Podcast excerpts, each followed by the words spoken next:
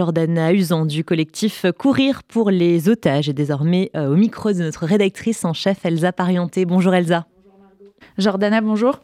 Bonjour, bonjour Elsa, bonjour Margot. Vous organisez euh, le premier événement de la journée marquant les 100 jours de détention euh, des otages. Est-ce que vous pouvez nous expliquer de quoi il s'agit?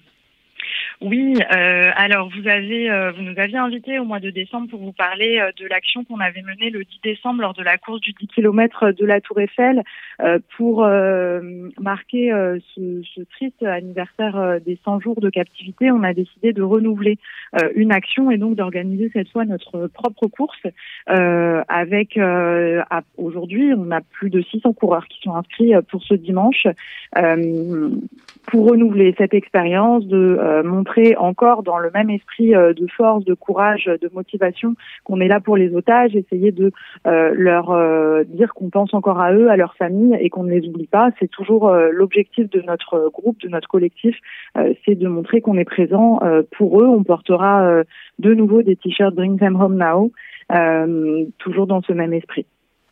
Et justement, cette fois, ces 100 jours, c'est un appel d'autant plus fort, d'autant plus important que vous lancez?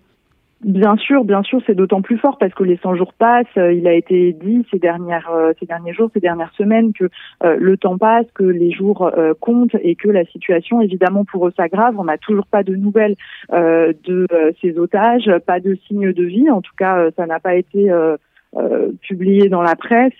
Donc voilà, une, euh, évidemment une, un empressement à ce que euh, les otages soient libérés, à ce que l'opinion publique reste mobilisée, reste informée de la situation et que les autorités fassent le nécessaire. je pense notamment aux autorités françaises évidemment d'ici, fassent de plus en plus de choses pour libérer les otages le plus rapidement possible.